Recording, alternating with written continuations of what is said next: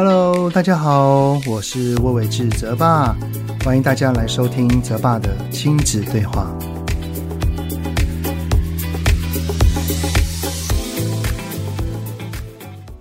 Hello，你们好，欢迎收听泽爸的亲子对话，我是亲职教育讲师魏玮志泽爸。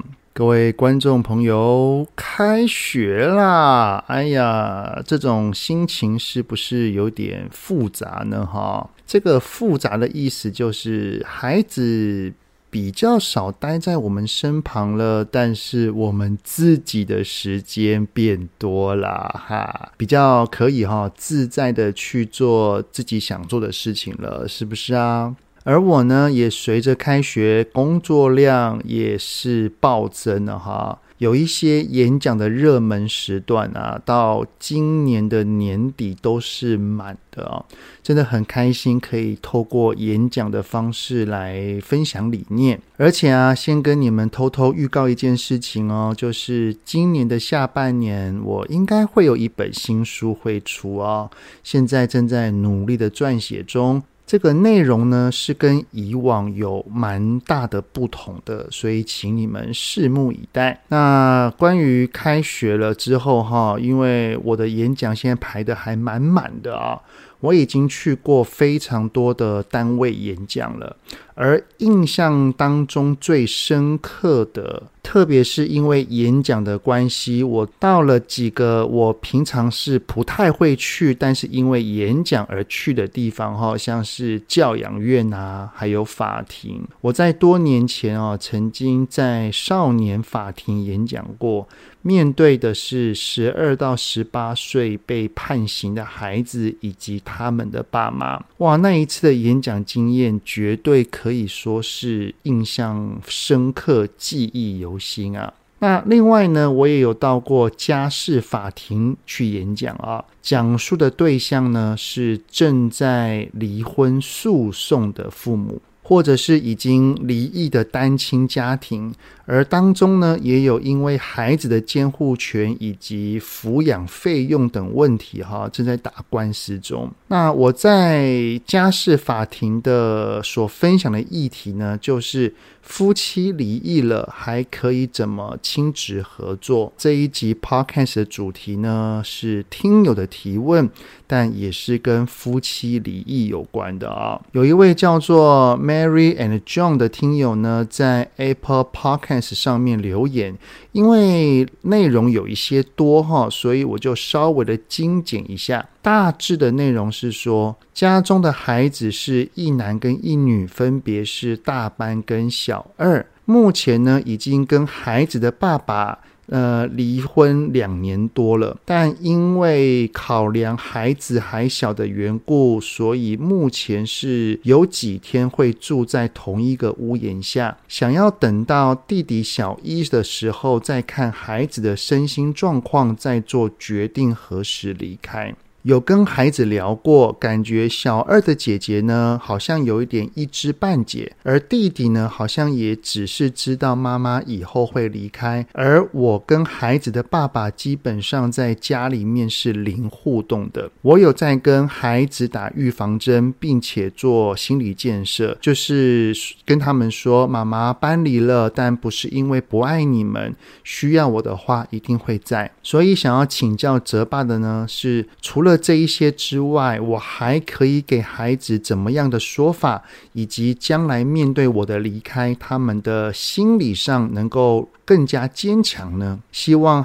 老师可以说说这方面的建议跟议题，谢谢。好，所以这一集的主题哈，我们就来聊一聊爸妈离异了，如何继续给孩子爱呢？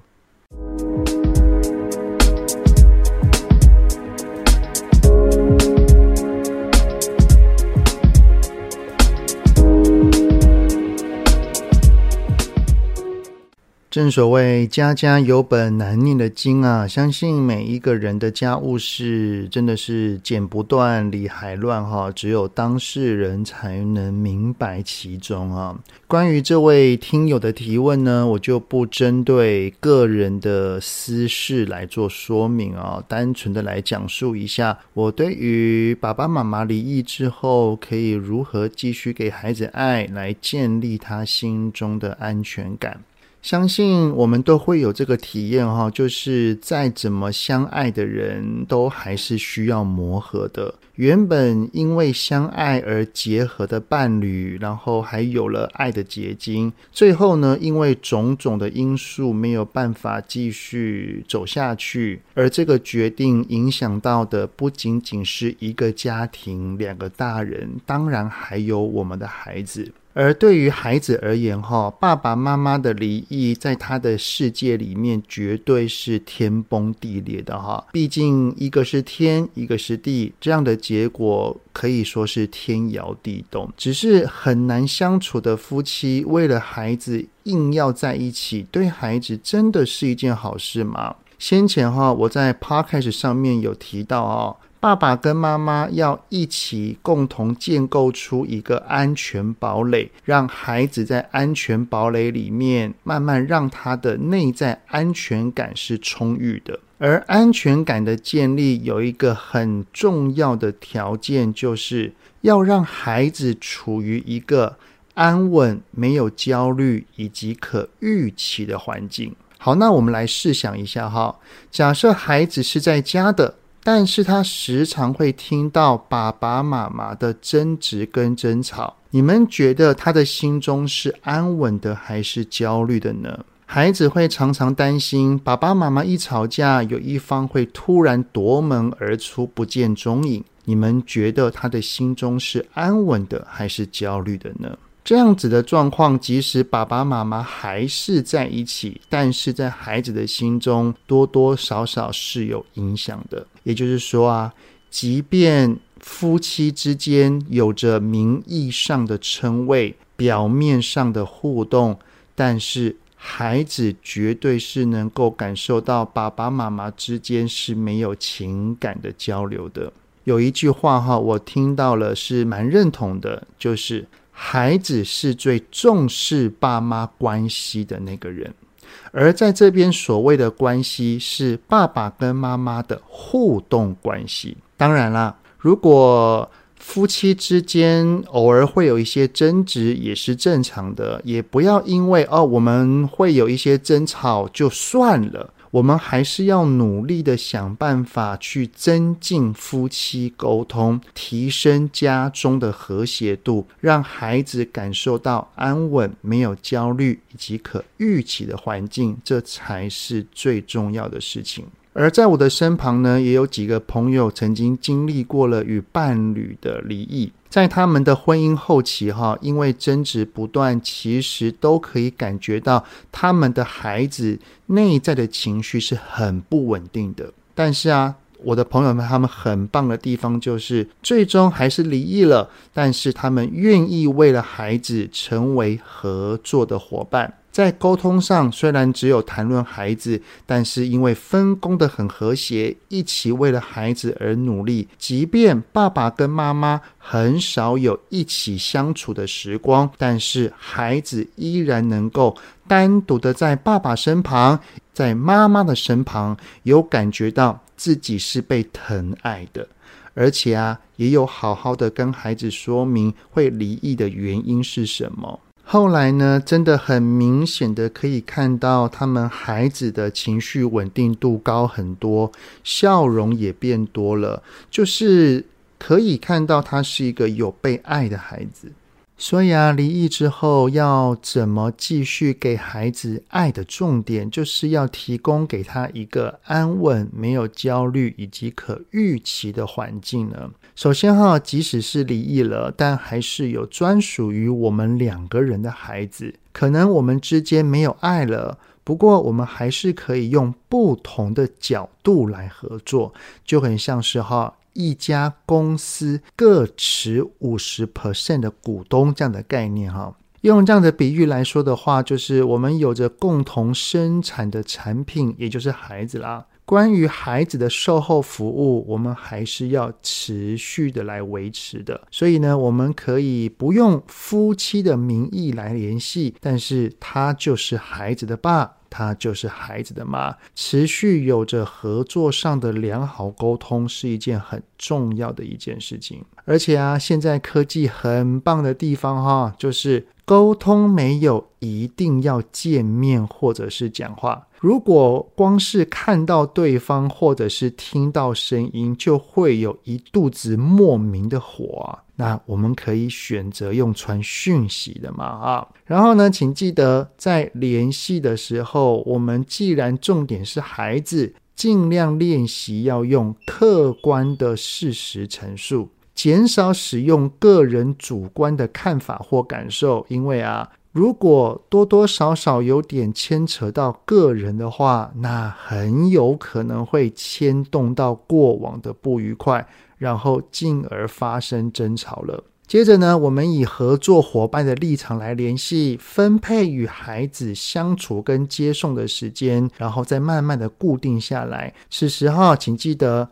讲好的时间要说到做到，因为孩子都是很期待看到爸爸或妈妈的。那在与孩子的相处的时候，有几件事情我们要不断的提醒自己哦，就是第一个，尽量不要因为减少陪伴，有些内疚，然后就用物质来满足孩子。我们要提醒自己的是，孩子的安全感的来源，永远来自于内在连结的幸福感。第二个就是尽量避免透过孩子去探查另一方的私人生活。当然啦，如果是孩子自己想说的，那我们就单纯的聆听就可以了。毕竟哈，现在的我们已经不是夫妻了，只是为了孩子而合作的伙伴。第三个呢，就是不要在孩子面前批评或者是数落另外一方。虽然我们没有在实质上的关系了，但是对方依然是孩子的爸爸或者是孩子的妈妈，他就是孩子最爱的人之一。我们要提醒自己哦。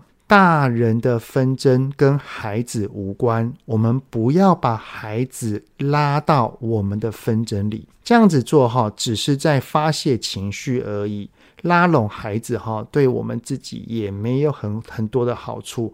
所以，保有孩子与对方的关系，也是我们可以做到的温柔。第四个呢，就是无论孩子是否有跟我们住。当孩子跟我们相处的时候，我们就是那个唯一一个提供给他安全感的人。所以啊，请着重在实质的互动与交流，一起放下三 C，然后多跟孩子聊天谈话。假使孩子哈愿意跟我们吐露心事的话，也是可以多聊深一点。趁此机会，也可以询问看看爸爸妈妈的离异，在他的心中是否有受到影响。那关于这一点，我们可以怎么问或对话呢？啊，例如啊，我们就可以跟孩子说：“孩子啊，家里的变化会让你感到不安吗？刚刚啊，爸爸跟妈妈讲话有一点大声，你会害怕吗？孩子啊，学校的运动会只有妈妈去，你会介意吗？”那如果你会介意的话，你可以跟妈妈说你的感受是什么呢？当你的同学只有看到妈妈，你的同学有说些什么吗？平时哈，爸爸会陪你看数学的功课，但是现在只有假日才看得到爸爸，你会想爸爸吗？那么这一次的出游，你会期待爸爸跟妈妈陪你一起去吗？哦，这只是一些举例跟示范哈，我们可以灵活运用在我们的日常生活当中。那假使我们在对话的时候，孩子有负面的情绪涌出，此时我们不要说理，也不要说服他，要他接受。真的，我们只要拥抱孩子就可以了。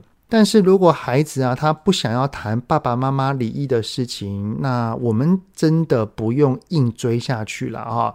只要试出我们的善意就好，我们就可以跟孩子说：“孩子啊，妈妈会问你，是因为看到了你的表情，觉得你似乎有一点不太对劲，所以想要关心你而已。”那如果你说没事，那就没事。妈妈只是想要跟你说，如果你有不开心的事情，有想要找人讲的话，可以跟妈妈说，我都愿意陪着你一起去面对，我都愿意聆听你哦。接着呢，就只有等孩子自己愿意喽。然后只要他愿意，我们就可以好好的聊一聊。那这中间哈，我们就持续给他爱就好了。最后呢，还是可以偶尔啦，促成爸妈同框的画面，像是孩子的生日、毕业典礼等等等等的哈。相信我们的孩子绝对会很开心的。可能有一些爸爸妈妈会担心说，假使离异了，只有自己单独照顾孩子，会不会影响他心中的安全感呢？啊、呃，请放心哈，只要让孩子知道，在这个世界上至少有一个人，无论他怎么样，都是无条件爱他、包容他跟接纳他的。此时他的内在安全感就会是相当的充沛跟富足的，所以不用担心哦。那最后要回应一下这位听友的哈，就是从文字上你给孩子的互动跟心理建设，其实都已经是蛮棒的。只要跟孩子的关系是紧密的，互动是良好的，即使之后没有住在一起，孩子可能一开始他的心情是复杂的，应该还是会无法接受。毕竟他的环境出现了不安稳，无法预期的嘛，对不对？内心会有焦虑，会生我们的气也是很正常的，我们就依照上述所说的，慢慢的把他心中的安稳跟预期感给慢慢的重新建构回来。只要让他感觉到，虽然妈妈没有跟我们住在一起，但是妈妈是用不同的方式来继续爱我。我相信这样就足够了。好的，那节目就先到这边喽。很谢谢你们的聆听，有任何想听的内容，都欢迎在 Apple Podcast 底下先五星按个赞，然后再留言告诉我哦。泽爸的亲子对话，我们下次再见喽，拜拜。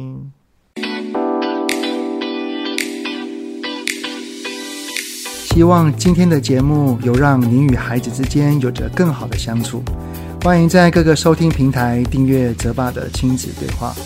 如果是用 Apple Podcast，请以五星按赞给予肯定，也欢迎留言，我们一起讨论哦。如果有想要听什么亲子的议题，请欢迎告诉我。愿天下家庭的亲子关系能够更好。泽爸的亲子对话，我们下次见。